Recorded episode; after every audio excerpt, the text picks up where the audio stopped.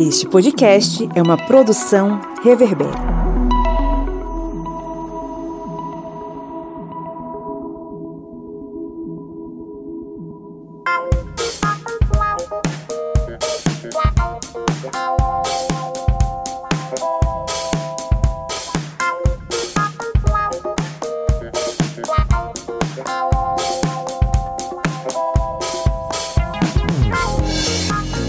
Historiantes! Está entrando no ar a sua, minha, a nossa Minipédia, o seu programete sobre assuntos históricos em formato expresso aqui no podcast do Historiante. Eu sou o Pablo Magalhães e mais uma vez estou aqui acompanhado dele, que além de ter um soviete montado na beira do Rio São Francisco, extraiu um dente e está com pontos ainda na boca. O seu Kleber Roberto. E aí, pessoal, beleza? É, hoje com a voz mais baixa, depois do tratamento, nem deu para participar da mesa redonda, mas estamos aí. Beleza. Hoje a gente está aqui reunido é, para seguir numa temática que a gente fez semana passada. Começamos aí batendo um papo sobre a questão da escravidão, nós falamos inclusive sobre a dívida histórica. Hoje a gente segue mais ou menos nesse assunto para falar sobre o movimento abolicionista. E na verdade, a nossa missão hoje aqui é falar que o movimento abolicionista, apesar de ser pintado de branco, ele foi majoritariamente pintado de preto. Tá? Então a gente aqui está na missão de falar sobre a população negra no movimento abolicionista e indivíduos, né, protagonistas negros nesse processo. Mas me diga aí, Cleber Roberto, se você fosse definir aí, resumir assim, três pontos principais que todo mundo deveria focar para estudar sobre esse assunto, quais seriam? Bem, três pontos seria o primeiro desse mito do branco libertador, que é algo que está muito inserido em nossa história, que parece que a processo de abolição se resumiu apenas à Lei Áurea, e não é isso. Um segundo ponto bem interessante seria a dos negros que lutaram pela liberdade, porque existe esse apagamento e embranquecimento da nossa história, de que os negros parece que não fizeram parte dessa luta. E a gente tem também entender esse processo do apagamento do próprio negro na história da abolição. É isso aí, né? Vamos tentar compreender esse assunto e destrinchá-lo para vocês. Mas antes de a gente entrar na nossa pauta, vamos para alguns recadinhos básicos aqui, bem rápidos. Estão abertas as inscrições para o nosso curso A Escrita da História. Você que nos ouve, nos acompanha, que gosta do nosso podcast, saiba que esses professores aqui se reúnem para oferecer um curso falando sobre teoria da história, historiografia, as principais vertentes da pesquisa histórica, abordando abordamos também conceitos né, da, do conhecimento histórico, enfim. É um minicurso voltado para quem está cursando, né, o, fazendo a licenciatura ou bacharelado em História, mas também para todas aquelas pessoas das ciências humanas ou de qualquer, quaisquer outras áreas que tenham interesse sobre a pesquisa histórica, a linguagem aberta, acessível, conteúdo em formato de aulas gravadas e material em PDF para leitura e estudo e, claro, a nossa presença lá. Né? Então, que tal você participar? Participar também, o link tá na descrição desse episódio. Clique aí e vá lá, conheça o curso e se inscreva. Para você que nos ouve, a gente vai dar um descontaço de 20% usando o cupom que tá aí na descrição do episódio. E para quem é apoiador, essa galera que caminha conosco, o desconto, o desconto é de 40%. Além disso, né, Clebão, é sempre bom lembrar que as pessoas que nos ouvem podem nos ajudar, né? De alguma forma aqui a divulgar esse podcast. Isso mesmo. Você pode ajudar também aqui o podcast Historiante dando lá as 5 estrelas no Spotify ou no Apple Podcasts. Além de você dar essas cinco estrelas, você também pode aí compartilhar com seus amigos, porque tanto essas estrelinhas a mais ajudam nos chats para a gente aparecer para mais pessoas, como também com compartilhamento, porque significa que mais pessoas irão ouvir e aprender aqui no Historiante. Perfeito, agora sim vamos lá para nossa pauta.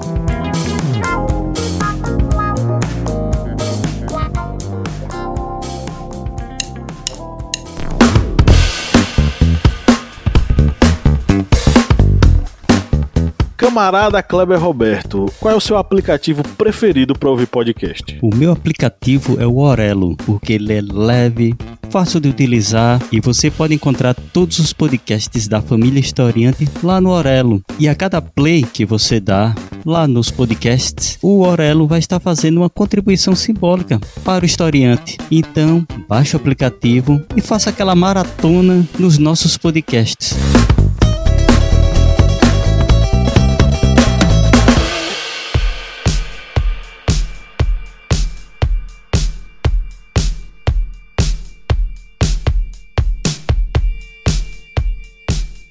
Vê só, quando a gente fala sobre abolição, muita gente associa necessariamente a figura dos intelectuais brancos abolicionistas, né? Vamos pensar aí naqueles estudantes movidos por uma por um ideal de liberdade, defendendo a população escravizada, é, utilizando-se do seu conhecimento para defendê-los e por aí vai. Isso não quer dizer que não tenha existido esses intelectuais brancos que fizeram isso, claro, mas eles não representam a totalidade do movimento abolicionista, eu diria mais, eles não representam nem uma grande parte, é uma, uma pequena parcela de todas as pessoas envolvidas nesse processo de abolição. Há também quem associa a imagem da princesa Isabel assinando a Lei Áurea, ela que ficou conhecida como a Redentora né, ao longo da história, nos, nas décadas seguintes, algo também que não condiz com o que foi a luta pela abolição. A gente não quer dizer que a princesa Isabel e a coroa, portu a coroa brasileira não tenham atuado na ideia de abolir a escravidão. Eles tinham um posicionamento pró-abolicionismo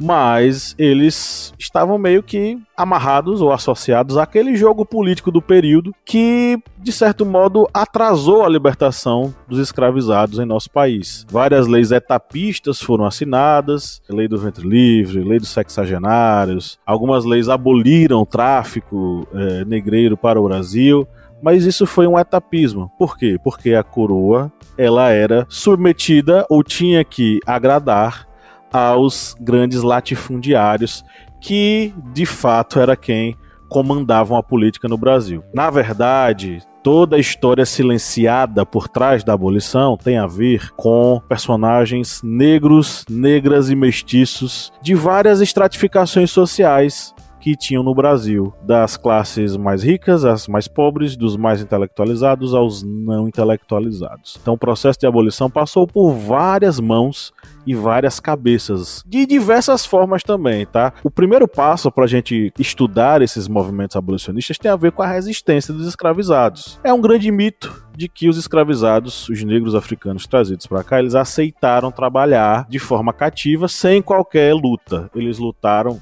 e muito. Diversas foram as formas de resistência desses escravizados ao processo de escravização. Então, por exemplo, a gente pode citar as revoltas que aconteceram. Por exemplo, a revolta dos malês. A revolta dos malês foi uma das principais revoltas escravistas do século XIX. Teve a participação de dois principais grupos negros escravizados no Brasil, que eram os Nagus e os Haussás os Nagus ou Yorubás, né, com uma tradição religiosa muito ligada às raízes ancestrais africanas e os Haussás, eles eram os muçulmanos. Então veja, dois, dois grupos de matrizes religiosas distintas e que muitas vezes se antagonizavam, fizeram aliança para conseguir fazer uma revolta extremamente famosa em nosso país, o levante vai ser organizado ali de forma clandestina, obviamente, para que eles não pudessem ser encontrados, né?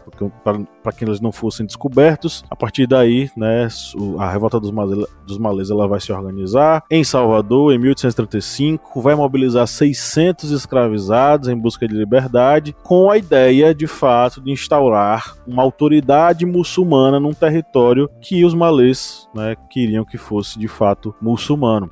Nós temos um podcast sobre a revolta dos malês. Então aí fica a dica. A gente não vai se aprofundar porque não dá pra gente falar diretamente tudo sobre a Revolta dos Malês. Vai no nosso, na nossa minipédia A Revolta dos Malês e, e, entenda o que foi todo esse movimento. Mas basicamente, negros escravizados se organizaram em uma revolta. Esse é um tipo de resistência dos escravizados em nosso país. Né? É, outro tipo de resistência vão ser as fugas, individuais ou coletivas, em estratégias bem estruturadas ou não estruturadas, com a ideia de se libertar de fato dos senhores. E outra estratégia era o quilombismo. Né? No episódio passado nós falamos um pouco sobre o quilombismo enquanto ideia identitária de luta e resistência no século XX já, mas no século XIX o quilombismo, e antes também, né? Aí século XVI, XVII, XVIII, XIX, esse quilombismo era uma estratégia de resistência, de fuga, mas na verdade de construção de um espaço de convivência, um agrupamento onde essas pessoas pudessem se organizar socialmente, culturalmente e politicamente contra a dominação do branco. Nós temos aí também outras várias formas de resistência, né, que vão envolver, por exemplo, suicídios, abortos para impedir que os filhos fossem escravizados, a própria desobediência, né? O Walter Fraga Filho, o autor do livro Encruzilhadas da Liberdade, ele fala sobre isso, né? ele, ele, ele menciona dois casos que aconteceram no século XIX, bem destacados em torno da desobediência. No engenho do Benfica, na Bahia, os escravos do conde Subael se recusaram a obedecer às ordens do feitor para que realizassem a limpeza da plantação de cana. Os escravos se recusaram a trabalhar durante três dias seguidos, mesmo sendo punidos com castigos físicos. E no engenho de São Bento de Inhatá, os escravizados eles é, é, rebelaram-se contra o feitor após ele exigir que trabalhassem no domingo, que é o dia de descanso. Na confusão, um desses escravizados morreu juntamente com o feitor. Mas são exemplos de desobediência contra as ordens do Senhor e que marcam essa resistência forte, esse pé bem fincado ali na luta pela liberdade que vai permear o movimento abolicionista também. É, vocês já estão vendo que há essa participação da sociedade negra, dos negros, na sua própria liberdade. Algo que como a gente disse na introdução, há esse apagamento histórico, mas se a gente perceber ali nas entrelinhas, há muita a participação da da comunidade negra, dos negros, dos escravizados é muito grande, tanto nessa questão de uma resistência através da força da luta, das fugas, das revoltas, da desobediência, como também através dos movimentos abolicionistas, que também são conhecidos como so das sociedades abolicionistas. Tem essas duas formas, essas duas formas que são conhecidas, essas, digamos, associações que vão lutar pela liberdade dos escravizados. E há uma presença muito grande de negros dentro dessas sociedades. Uma delas, que é a Confederação Abolicionista, ela é criada por José do Patrocínio e André Rebouças, que são negros, e ela foi criada em 1883. A gente só lembra que no Ceará, em 1884, já ocorreu a abolição, ou seja, quatro anos antes da Lei Áurea, na província do Ceará já tinha abolição, e o Ceará, para completar a fala de Pablo, a Ceará se tornava, digamos, como um reduto para muitos escravizados que fugiam eram levados até a província do Ceará, porque lá já tinha ocorrido a abolição da escravidão. Mas voltando aí a falar da questão dessas associações, há uma presença muito intensa. A gente falou aqui de José do Patrocínio André Rebouças na chamada Confederação Abolicionista, que foi fundada em 1883, mas há também outras pessoas que também fazem parte de associações, de grupos. A gente lembra, por exemplo, Luiz Gama, que tem também um podcast sobre ele. Vocês podem até ó, aproveitar e na Aurelo fazer a maratona, dar os plays a Aurela ó, acaba dando ali uma ajudinha financeira. Você não paga nada, mas através ali do app Aurelo, eles vão fazer ali uma pequena contribuição para o historiante. Aí vocês ó, já tem três podcasts aí para fazer a maratona. Mas quando falamos dessas associações, dessas sociedades, desse movimento abolicionista, parece que se resume apenas uma pessoa, Joaquim Nabuco. E adivinhe qual é a cor de pele de Joaquim Nabuco. De qual é a cor de pele, Joaquim Nabuco, Pablo? Branco. É exatamente isso que a gente vê dentro da nossa história. É um apagamento da presença do negro, mesmo sendo negros que sejam tão importantes como Luiz Gama, André Rebouças, José do Patrocínio, mas todos eles são ali esquecidos até outros personagens, como por exemplo Machado de Assis, esse que é um dos principais escritores brasileiros. Ele não foi apagado, mas ele foi embranquecido porque durante décadas, muitas décadas, se vendeu a imagem de Machado de Assis branco e ele era negro. Ou seja, vocês veem que dentro desse processo em que os negros estão lutando pela sua libertação, há o apagamento ou o embranquecimento dos personagens. E isso a gente vê dentro dessa história, dentro dessa criação que é a história do processo abolicionista do Brasil, toda essa, digamos, não seria uma violência mas seria literalmente uma, digamos, um roubo.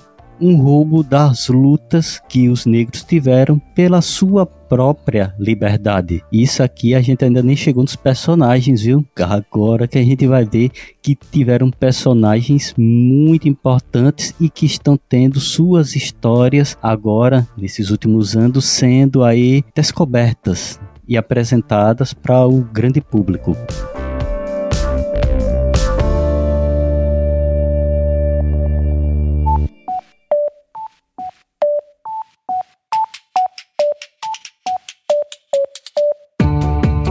Joyce Oliveira, quem acompanha o Historiante há um bom tempo, já curte o conteúdo, pode nos ajudar a manter o projeto, né? Senhor, pode sim. Quem quiser ajudar né, a gente do Historiante a continuar produzindo esse conteúdo maravilhoso, pode ir lá no nosso apoia.se. Aí vai se tornar nosso apoiador e vai ter acesso a conteúdos exclusivos, a cursos que a gente produz para os nossos apoiadores, né, a materiais didáticos, vai também ter sorteios de livros, enfim, né? Tem podcast secreto ou seja, vai ter um mundo novinho, exclusivo para quem for, né, aquela pessoa maravilhosa que resolver apoiar o historiante. E o endereço qual é? apoia.se barra historiante. O link tá na descrição desse episódio.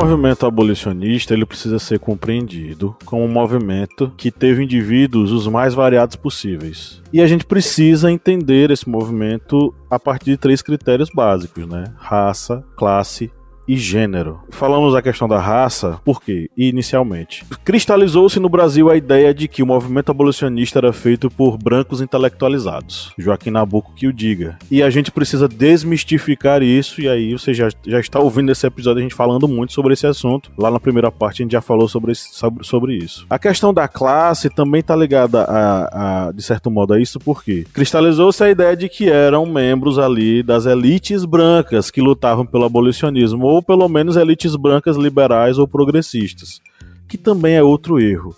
Na verdade, a luta abolicionista ela cruzou as diversas classes, desde as classes trabalhadoras, menos favorecidas, às classes mais ricas. A gente mencionou as sociedades abolicionistas. As sociedades abolicionistas eram mantidas por é, pessoas da, das altas classes ricas de determinadas cidades, capitais, né? No Ceará foi assim, lá em Fortaleza. É, no Maranhão foi assim também. Então foram vários lugares aonde essas sociedades aconteceram, surgiram no, na Bahia também. Eram sociedades mantidas por membros da elite branca que queriam a abolição, mas também compostas por membros das, da, das classes trabalhadoras, membros das populações negras e mestiças em nosso país. Por que, que eu tô falando isso? Vamos tentar pegar um caso aqui para ilustrar. Nosso primeiro personagem pra gente falar nesse episódio é o Francisco José do Nascimento. Ele, na época em que viveu, era mais conhecido ali no Ceará como Chico da Matilde. Posteriormente, Chico da Matilde passaria aos anais da história, sendo chamado de O Dragão do Mar. O que é que o Dragão do Mar fez? Por que, é que a gente tá contando a história dele aqui? Kleber já mencionou que antes da Lei Áurea ter sido assinada, em 88, 1888, o Ceará já tinha conseguido extinguir a escravidão. E como foi que isso aconteceu? Por vários anos, lutas é, muito fortes aconteceram no Ceará contra o tráfico de pessoas negras enquanto escravizadas para o Brasil. As, essas lutas aconteceram lá começaram no século XIX, mas antes do Chico da Matilde, né? Elas começaram lá em 1881, num movimento que se recusava a transportar as pessoas negras escravizadas para lá. E quem liderava esse movimento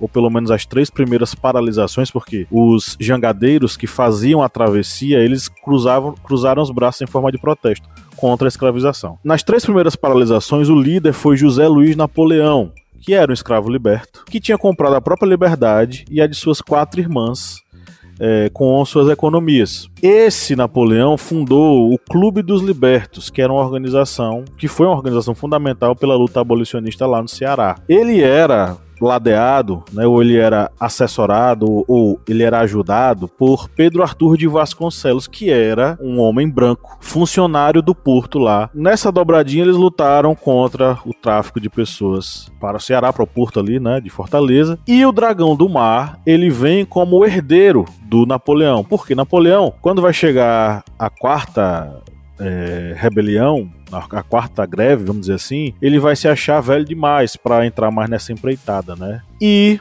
Chico da Matilde vai tomar a liderança do movimento e vai conduzir ali a resistência contra o tráfico de pessoas negras. O Dragão do Mar, o Chico da Matilde, ele era um homem negro, mestiço, não tinha sido escravizado, era filho de pescadores e trabalhava como prático mor no porto de Fortaleza nesse trabalho ele via todo o drama que era o tráfico de pessoas escravizadas, todo o drama que era aquelas pessoas negras ali sendo transportadas de forma tão triste, tão depreciativa, e foi aí que ele vai ele se envolveu em uma sociedade abolicionista lá no Ceará, que era a Sociedade Cearense Libertadora. Então ele vai passar a frequentar espaços da elite branca cearense e vai, juntamente com esses indivíduos, se mobilizar e mobilizar também os trabalhadores do porto a lutar contra a escravidão. O slogan que os jangadeiros vão utilizar na revolta do, de, de Chico da Matilde vai ser: No Ceará não se embarcam escravos. E com esse lema, eles bloquearam o porto de Fortaleza e impediram o embarque de escravizados a partir de janeiro daquele ano. Chico da Matilde fez vigília, inclusive, e conduziu jangadas e embarcações que se aproximavam para comunicar o fim do tráfico de escravos na província. O movimento foi, foi um sucesso, porque em abril de 83, 1883, Fortaleza libertou seus escravizados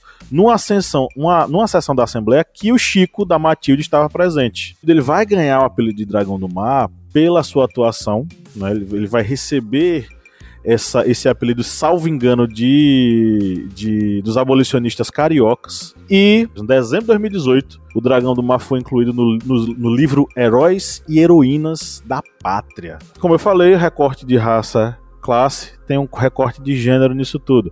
As mulheres foram fundamentais nesse processo. São essas mulheres negras que lutaram contra a escravidão que reservaram, ou pelo menos guardaram ali em si, em suas histórias, uma narrativa de uma luta ainda mais difícil. Tanto por serem mulheres numa sociedade machista, quanto por serem negras numa sociedade racista. Vamos mencionar duas. Maria Firmina dos Reis, uma das é, literatas brasileiras mais fundamentais do estado do Maranhão e do Brasil inteiro. Ela era uma escritora é, responsável, inclusive, pela publicação do primeiro romance de uma mulher negra no Brasil, chamado Úrsula, em 1859. E o racismo e o machismo eram tantos que ela teve que publicar com pseudônimo, tá? Uma maranhense. Ela nem pôde colocar o nome dela ali. Então foi o primeiro romance brasileiro escrito por uma autora na verdade, um autor, autor afrodescendente, dos primeiros livros escritos por uma mulher e o primeiro livro brasileiro a se posicionar contra a escravidão. Contando ainda com o diferencial de que, como ponto de partida, né, ela utilizava o ponto de vista dos próprios escravizados. Então, uma coisa que é feita, inclusive, antes de Castro Alves ou Bernardo Guimarães fazerem algo desse tipo, né? Outra mulher foi a Adelina Charuteira, e aí não mais, por exemplo, uma intelectual, mas agora uma mulher do povo, né? Uma mulher da população, também do Maranhão, as dessas duas mulheres, as duas do Maranhão. Na época da escravização, existia uma categoria da escravidão chamada de as escravas ganhadeiras. As escravas ganhadeiras eram aquelas que trabalhavam com seus tabuleiros nas praças públicas e faziam a venda de doces, quitutes, etc e tal. Adelina, ela vai é, trabalhar nisso vendendo charutos. Enfim, ela nasce uma mulher escravizada, né? Assim como sua mãe era escravizada, e ela vai trabalhar fazendo isso essa venda e tal para um rico senhor que vai lhe prometer a liberdade. E é nessa luta pela sua liberdade, nessa luta por tentar conseguir, né, é, atingir a sua liberdade, que ela vai começar a transitar entre os grupos sociais e fazer a articulação ou mobilização do movimento abolicionista no Maranhão auxiliando os abolicionistas, né? Ou seja, por exemplo, a polícia vai fazer uma ação, ela se antecipava, informava, ela conhecia as rotas que os policiais utilizavam, ela avisava os integrantes do movimento caso alguma ameaça acontecesse e era responsável pelas informações e estratégias escravistas da Associação Clube dos Mortos, que escondia escravizados e promovia suas fugas. Então, mais uma personagem mulher importantíssima no movimento abolicionista lá no Maranhão e, obviamente, no Brasil. Já três pessoas que foram muito importantes, três não, muito mais pessoas que foram importantes aí dentro desse processo. E aí a gente lembra aqueles que também estavam participando do movimento das associações, das sociedades que lutaram contra a escravidão. Como eu disse anteriormente, nós já temos um podcast que fala sobre Luiz Gama. Vocês aí procurem na barra de rolagem que vocês vão encontrar. Outro personagem que foi muito importante dentro desse processo foi José do Patrocínio. E José do Patrocínio, nascido no, na província do Rio de Janeiro, ele que era filho de um vigário com uma escrava, que no caso era a serva desse vigário, e ele teve uma infância que foi árdua, porque ele nasceu como escravo, mas acabou sendo criado como liberto por causa do pai.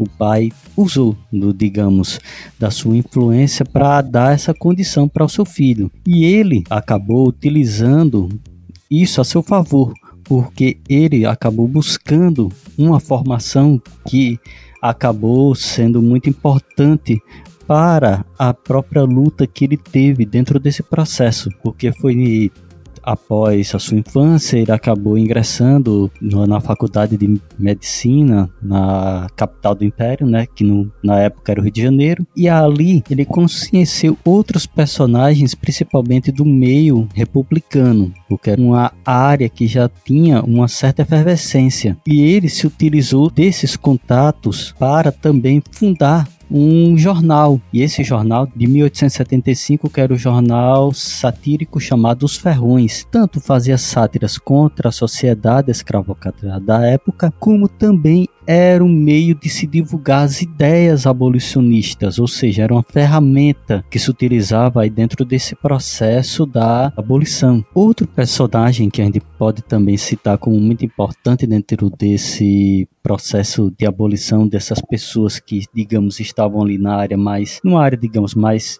intelectual. A gente agora está vendo esses personagens que faziam parte, digamos, de um grupo que na época era seleto infelizmente até hoje em dia se torna seleto devido preconceito e essa restrição que a nossa sociedade acaba tendo com relação às pessoas negras, às pessoas pretas. Mas voltando aqui para evitar muito arrudeio e protestos aqui que senão o editor corta.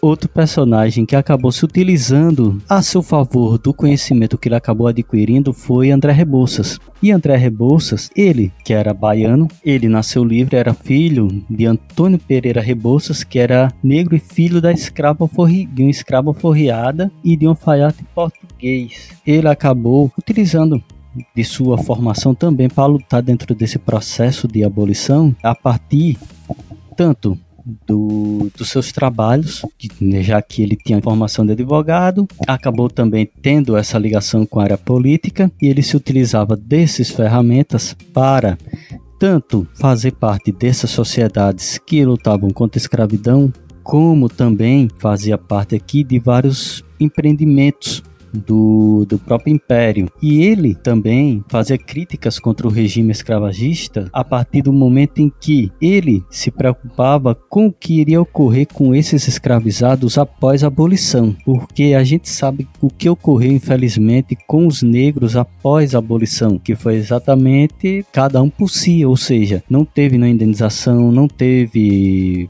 terras, não tiveram nada para esses escravos que tiveram alforria definitiva ali com a Lei Áurea. E ele André Rebouças ele já tinha em mente do que iriam sobreviver esses escravos alforriados. Ou seja, a gente vê nesses personagens aqui que são pessoas que se utilizaram também da vantagem de ter tido uma formação intelectual que na época era muito difícil para lutar contra a escravidão, lutar a favor desse processo de abolição que foi tão mardo no nosso país.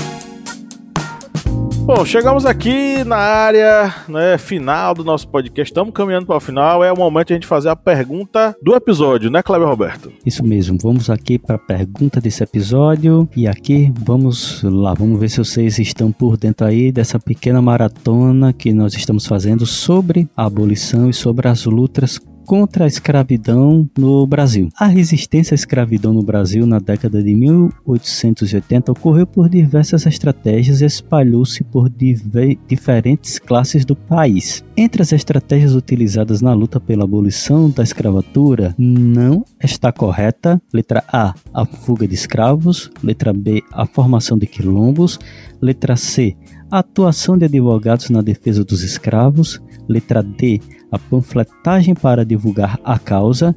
Letra E, a busca por financiamento internacional. Essa tá aqui, Pablo, pode apagar isso aqui, porque tá fácil demais. Tá mesmo na sopa, né? Isso aqui pode apagar. Não, não vale a pena isso aqui não, tá fácil demais. Tá mel na sopa. Então você que tá nos ouvindo, participe, né, da nossa pergunta da semana, pergunta do episódio, vai na descrição aí do nosso desse episódio aqui que você está ouvindo, clica no link e participe, né? Qual é a resposta certa, né? Interaja e faça acontecer este podcast. Bom, vamos para nossa reta final. É o momento de a gente dar aquele recado final, né, para os nossos ouvintes. Eu vou dizer o seguinte: primeiro, leiam Encruzilhadas da Liberdade, Histórias de Escravos Libertos na Bahia, do Walter Fraga Filho. Um livro fantástico que eu li na época do mestrado. Leiam também o trabalho do, da Clarissa Pires, Construindo Liberdades, Lutas Anti-Escravistas e Abolicionistas por Mulheres Negras no Brasil do século XIX. Trabalho super interessante. A Clarissa é doutoranda, é, ou era na época, não sei se ela já se formou, doutoranda lá na UFRJ no programa de pós-graduação em História Comparada. Então, um texto bastante interessante sobre essas mulheres negras no processo abolicionista. E aí, Clebão, qual o recado que você passa pra galera? Bem, eu vou indicar aqui um livro, que é um livro curtinho, pequenininho, que é O Negro no Brasil, Trajetórias e Lutas em 10 aulas de História. Esse livro, que é de Calorina Viana Dantas, tem outras duas autoras, deixa eu ver, Hebe Matos, que eu tenho ali até aqui, Hebe Matos e, deixa eu ver, Marta Abreu. E esse livro, é, O Negro no Brasil, ele vai abordar toda essa questão da trajetória do negro na nossa sociedade, na sociedade brasileira. Ela é um livro muito bom e fácil, principalmente para você aí que é professor de história, educador ou quer se aprimorar dentro dessa, digamos, de uma introdução do que foi todo esse processo de escravidão e de abolição no Brasil. Tá aí essa dica. É um livro pequenininho e bem fácil a leitura, é uma leitura bem prazerosa. É uma excelente introdução para esse processo tão é, abrangente que foi a escravidão e o processo de abolição no Brasil. No mais, faça uma maratona aí no Historiante. A gente já deu aqui a dica de, no mínimo, cinco podcasts que estão também recheados de conteúdo e informações para vocês. É isso aí. Um grande abraço e tchau, tchau. Valeu, pessoal. Até mais.